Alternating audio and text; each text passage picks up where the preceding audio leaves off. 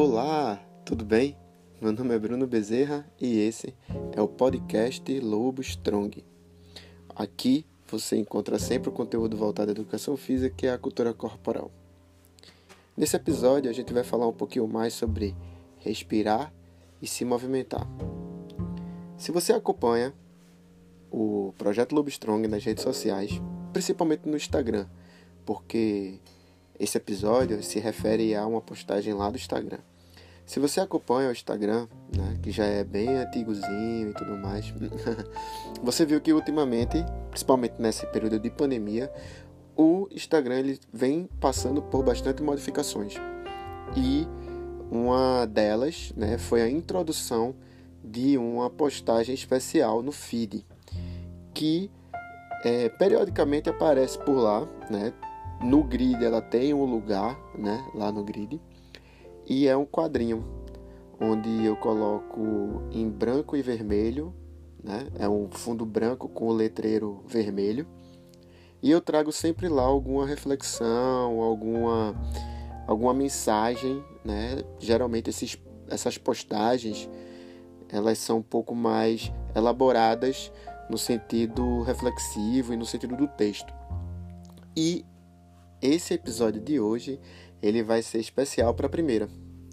A primeira vez que ela que essa postagem apareceu lá no Instagram do projeto Lobo Strong. E a postagem foi essa: respire se movimente. E eu tô vindo aqui agora, né, no, no podcast para falar com você sobre a importância disso, né, de respirar e se movimentar. Que acontece? O nosso corpo ele foi feito para fazer isso: se movimentar e respirar. São atividades vitais para a nossa existência, certo? Então, um corpo que não se movimenta, ele é um corpo entrevado, vamos dizer assim, né? No, numa linguagem mais popular.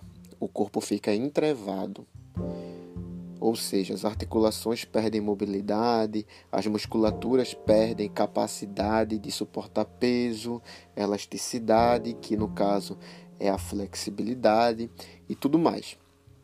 Com relação a respirar, a coisa é ainda mais voltando ainda, né, sobre essa questão do movimentar-se, mesmo sem um movimento sistematizado, organizado, consciente, vamos dizer assim, o corpo ele consegue sobreviver durante um período, né? Assim, com movimentos, enfim, curtos, uma coisa mais comprometida, tal, aquela situação toda.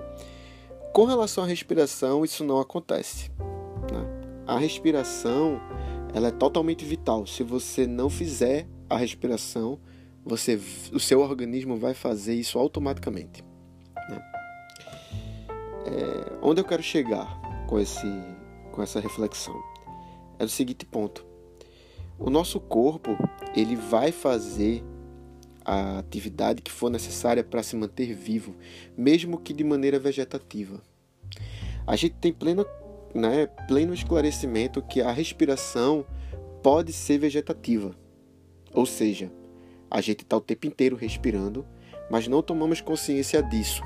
Nós respiramos porque temos que respirar, mas não temos a consciência da respiração, ou seja, não sentimos o, a energia que nós trazemos para dentro do nosso corpo a partir da respiração. O momento que estamos inspirando, né, inalando ar, o momento que nós estamos expirando, ou seja, exalando o ar, né? E a gente não percebe esse momento. Tem pessoas, eu tenho dito isso com bastante frequência nas minhas aulas, tem pessoas que passam a vida inteira, ou grande parte da vida, sem ter um momento sequer de prestar atenção na respiração. Ou, sem ser tão rigoroso né, e tão radical assim, tem pessoas que passam a maior parte da sua vida é, sem sem perceber isso, sem perceber a própria respiração, sem tomar consciência da própria respiração, deixando que ela aconteça de maneira vegetativa.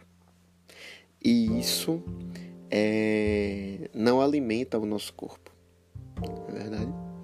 Ele vai se manter vivo durante um período, mas vai chegar um momento em que ele não vai suportar viver de maneira vegetativa. A gente precisa cultivar esse hábito, verdade? Mesma coisa com o movimento.